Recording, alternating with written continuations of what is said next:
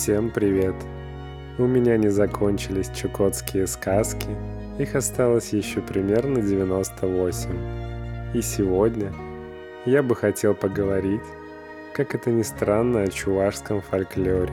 Я не так часто был в Чувашии, и последний раз это было очень давно. Мои воспоминания о чувашской деревне – это солнце, лето, река, кони, пасущиеся на поле, хвойный лес с земляникой. В принципе, так можно сказать о многих деревнях. Но Чувашия прекрасна. Чтобы немного узнать о чувашском фольклоре, я обратился к деятельности Михайлова Спиридона Михайловича. Спиридон Михайлович начал свою деятельность как первый чувашский этнограф в 1850-х годах. Начиная с 1852 года он систематически публиковал свои материалы в газете «Казанские губернские ведомости». В 1852 году он издает отдельными книгами работы о музыке чуваш, предания чуваш, чувашские свадьбы, а через год сборник «Чувашские разговоры и сказки». В устных преданиях каждый народ высказывал свои взгляды, свое понимание жизни, стремление понять и объяснить сложные явления природы. Каждый народ имеет собственные, исторически сложившиеся формы и средства национального воспитания – педагогике чувашей ясно видно стремление подчинить все окружающее, начиная от солнца и сердца человеческого и кончая песчинкой и каплей росы, задачам воспитания детей. Слово «суд» «санталак» — светлая погода, мир, вселенная, природа в такой форме бытует только в чувашском языке. В чувашских сказках поговорках, пословицах природа представляется единым живым организмом. Поэтому чуваши считали, что нельзя вмешиваться в ее дела, нарушать существующие связи. Такой автор, как Ашмарин, пишет, что в чувашском языке для раскрытия значения слова «природосообразность» употребляется слово келешу, означающее согласие, приличие, мир, гармония. Приличие в словах и поступках состоит именно в соблюдении гармонии между человеком и природой. В чувашском народе, ну и не только в чувашском, существовала хорошая традиция. Каждый человек в течение своей жизни должен был посадить и вырастить не менее одного-двух плодовых или других деревьев. Человека, не посадившего на своем веку ни одного дерева, считали неблагодарным по отношению к природе. В сказках, преданиях говорится, что если человек нарушил законы природы, то деревья его наказывают. Персонажами чувашских сказок чаще всего выступают либо силы земли и явления природы, либо реалистические образы из среды крестьян. Герои сказок относились к деревьям, зверям, животным, птицам, как к надежным помощникам в преодолении возникших препятствий, в борьбе со злыми силами, врагами. В большинстве чувашских сказок о животных образы представителей животного и растительного мира – воспринимаются как аллегорическое изображение людей. Но есть так называемые сказки поверья о животных, в которые, как правило, объясняется происхождение или причина возникновения того или иного явления природы. Ну а сегодня мы заканчиваем разговор об элементах сказочного чувашского фольклора и переходим сказке. Присаживайся поудобнее. Мы начинаем.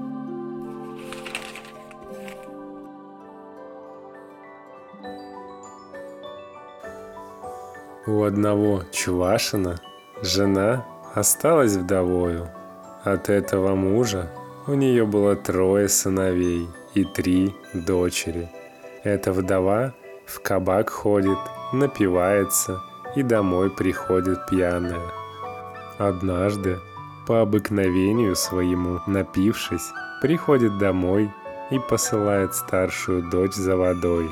«Поди», — говорит ей, — «принеси мне свежей воды, у меня сердце горит, мне очень пить хочется».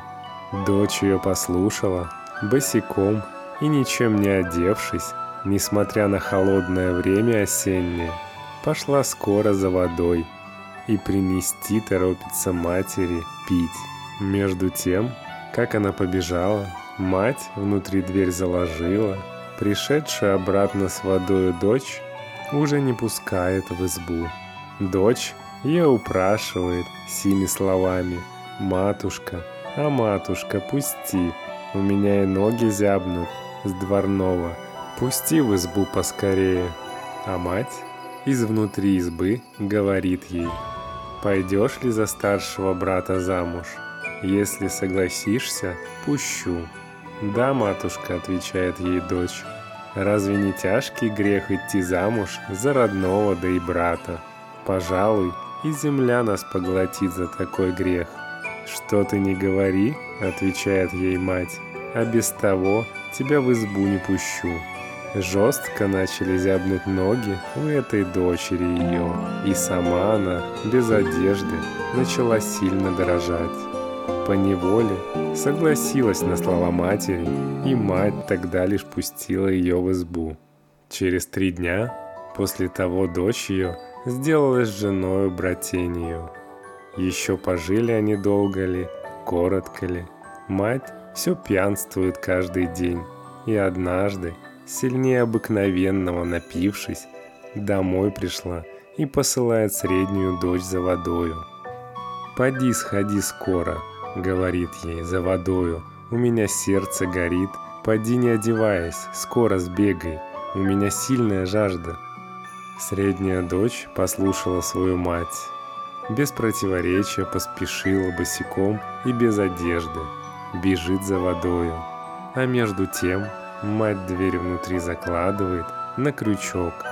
Когда дочь пришла с водою, подходит к двери и говорит «Матушка, отвори дверь, матушка, пусти скорее в избу, ведь на дворе очень холодно». Мать, не отпирая ей, говорит – за второго брата пойдешь замуж? Если согласна выйти за него, то пущу, а иначе нет. Разве небольшой грех выходить замуж за брата родного? Возражает ей дочь. Да и земля нас, пожалуй, за это не понесет, поглотит. На это мать ей отвечает, что ты не говори, а если не пойдешь замуж за брата, то в избу не пущу. Дочь Сколько не упрашивала ее, без всего пустить в избу, не упросила и принуждена была согласиться на ее слова. И тогда-то уж мать пустила ее в избу. Через три дня после того она сделалась братенью женой, и брат ее согласился быть ее мужем. И после этого происшествия мать не перестала пьянствовать, не трезвела и к соседям ходила, пиво напивалась, и в кабак ходила вино пить. Более обыкновенного напившись однажды и пришедшая домой, посылает уже меньшую дочь за водой. Назвавший ее по имени, говорит ей «Ступай, принеси мне воды как можно скорее. У меня внутри горит, мучит меня сильная жажда». Дочь меньшая пожалела свою мать, послушала, побежала, ни во что не одевшись, поспешила принести воды. Мать по прежней привычке закладывает дверь, а пришедшую дочь не пускает в избу. Дочь ее просит впустить, представляет ей, что она принесла ей нужную воду, что во дворе ей стоять очень холодно – просит усильно ее впустить ее скорее. Мать ее не слушает, а предлагает выйти замуж за самого меньшего брата. И если та не согласна, то и не пускает ее в избу. Дочь возражает ей, что за такой грех и земля пожрет, не потерпит. Но мать не пускает иначе, как на изъявлении согласия на ее слова. Тогда дочь это горько заплакала и с великого горя ведры разбила и воду пролила, и помолилась Богу, чтобы он услышал ее и сотворил, чтобы коромысла стала веслом, разбивки ведер стали лодкою, а пролитая вода стала рекою. Бог ее услышал, из коромысла сделал весло, из разбивков ведер сделалась лодка, а пролитая вода стала текущую водою. Девица это поплыла на лодке, доплыла до Волги, и Волгу плывший видит на одном берегу ее маленькую избушку. От холода принуждена решиться идти в избушку это погреться. К берегу приставши выходит из лодки. К попавшемуся на берегу дереву привязывает лодку. И оставший внутри ее весло сама входит в избушку. Там сидит красивая девушка одна. Ее увидавши, эта девушка очень обрадовалась. Но сидевшая в избушке девица говорит ей, «Сестрица, сестрица, как ты сюда попала? Ведь у меня родная мать самая колдунья». Человеческий запах скоро слышит и много людей поедает. Да вот скоро чай и домой он уже прискачет. До тех пор я тебя сделаю веником и поставлю у порога. А этим ты избавишься от того, чтобы она тебя съела. Она ее превратила в веник, а вскоре после того мать ее, старая ведьма, скачет в избу. И как вошла, так и закричала. Что это человеческим духом пахнет? Дочь возражает ей – «Матушка, да разве ты не каждый день употребляешь человечье мясо? Так какому же запаху другому быть в избушке?» Мать говорит ей, «Так дай же мне хоть этот веник, я его съем». Дочь ей сказала, «Матушка, ведь этот веник мне нужен для метения пола», и этим остановила свою мать.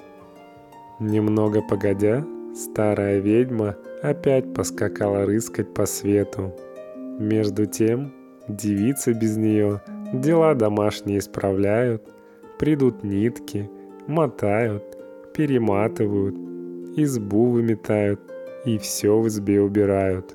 Ведьма опять домой скачет.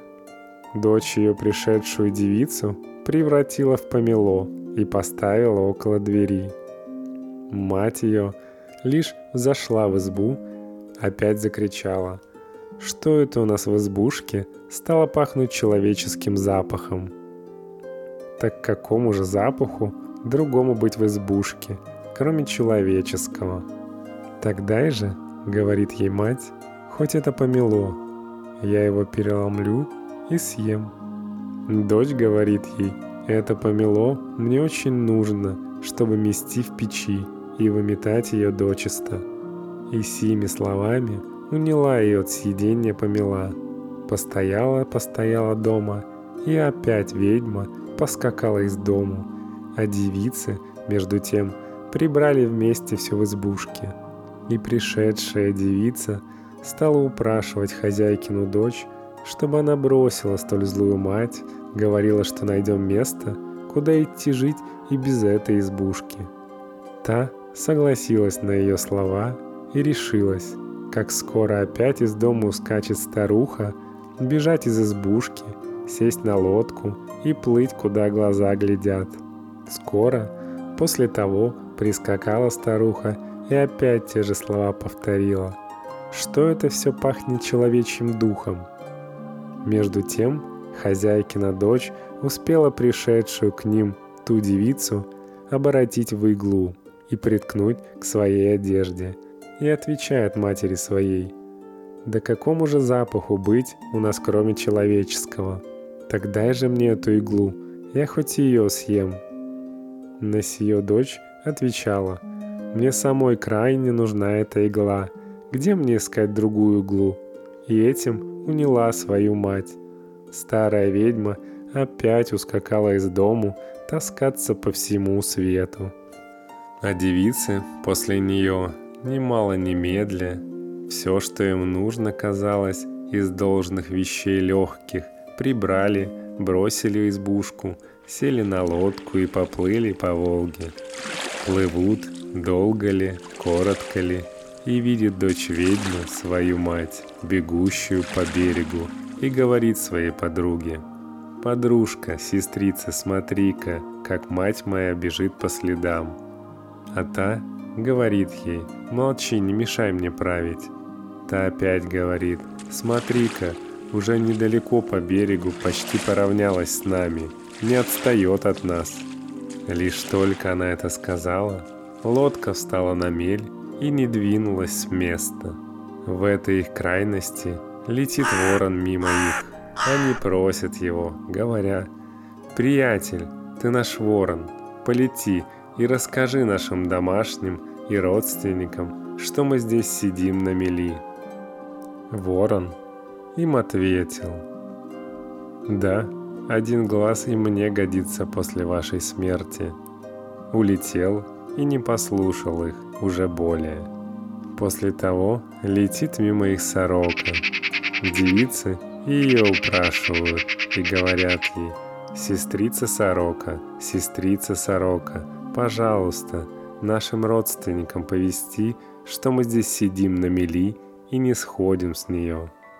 А сорока им отвечает, что вы не говорите мне, а один глаз от вас достанется авось и мне. И еще летит кукушка мимо их.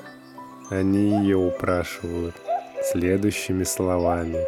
«Кукушенька, свахонька, кукушенька, пожалуйста, к нашей родне лети и расскажи, как мы здесь крайнюю терпим нужду, сидя на мели». Кукушка их пожалела, и в деревне к их родне полетевшая, туда долетела, и там на крыше избы села, и кукует таким образом. Ты жених, молодец, Пойди-ка принеси на жертву красной земле красного быка в желтом ковше, сытый сделай и испей, и в желтой чашке пресного теста сделай, и помолившись ешь. Этот жених, последний сын меньший, после старухи деревенской, умершей, брат той девицы, которая не хотела быть братнею женою.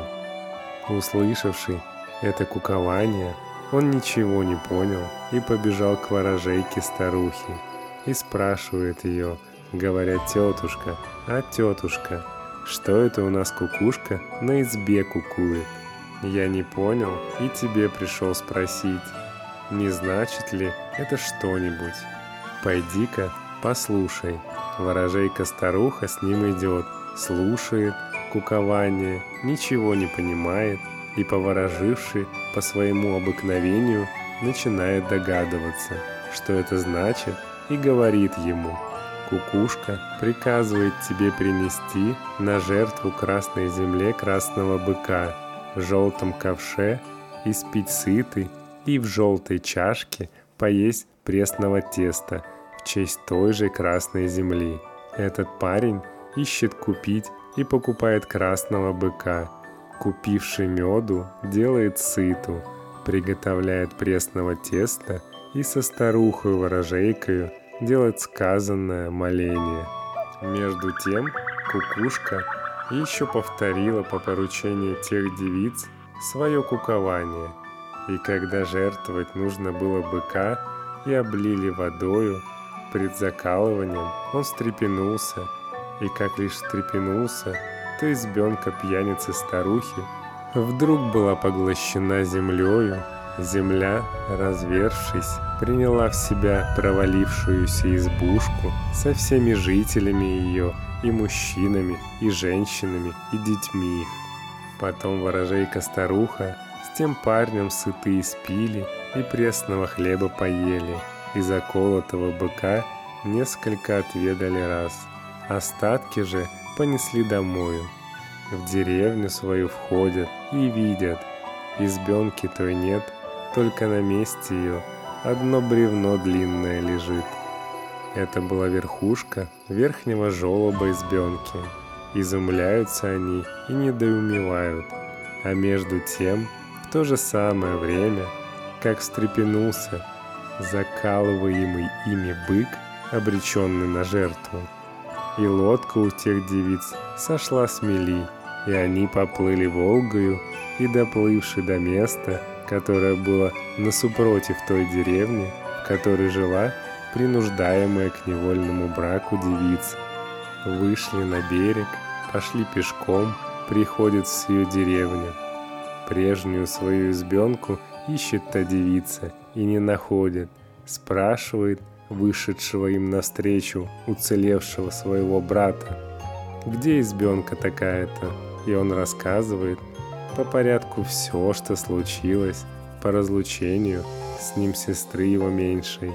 Видя же их двух, весьма похожих, одна на другую, и не могши различить своей сестры, опять бежит к ворожейке старухи и выспрашивает, как бы различить и распознать свою сестру. Ему ворожейка говорит, «Ты уцелевший, у вас лачуги, разложи огня, обеих туда позови, а сам возьми палку и обтесывай ее. И когда будешь как будто обвастривать конец, возьми да нарочно порежь палец, и от боли как будто закричи, «Ай, рученька моя, порезал кровь, так и льет».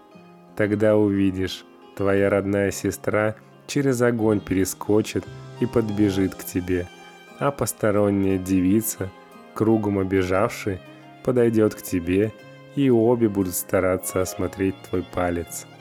Этот парень послушал совета ворожейки, приходит, раскладывает огонь в лачуге, зовет их, берет палку, ее обвастривает и при этом вдруг порезал, будто бы ненарочно руку и кричит «Ай, рученька, рученька!» Его сестра через огонь перескочила и прибежала, а подруга ее кругом разложенного огня бежала и подошла. Обе осмотрели порез, обвязали руку и остановили кровотечение. Когда пожили они все трое вместе, означенный парень взял ту подругу своей сестры за себя замуж и с сестрой неразлучно жили в добром согласии.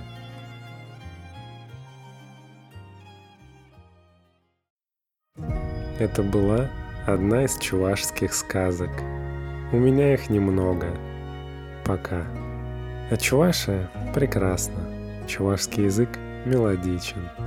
Сказки интересные. Я был очень рад найти и прочитать эту чувашскую сказку. Ну а на сегодня это все. Мы заканчиваем и закрываем книгу. За музыку спасибо Перри Тюн, Сейка Кавасаки. До встречи и хороших снов!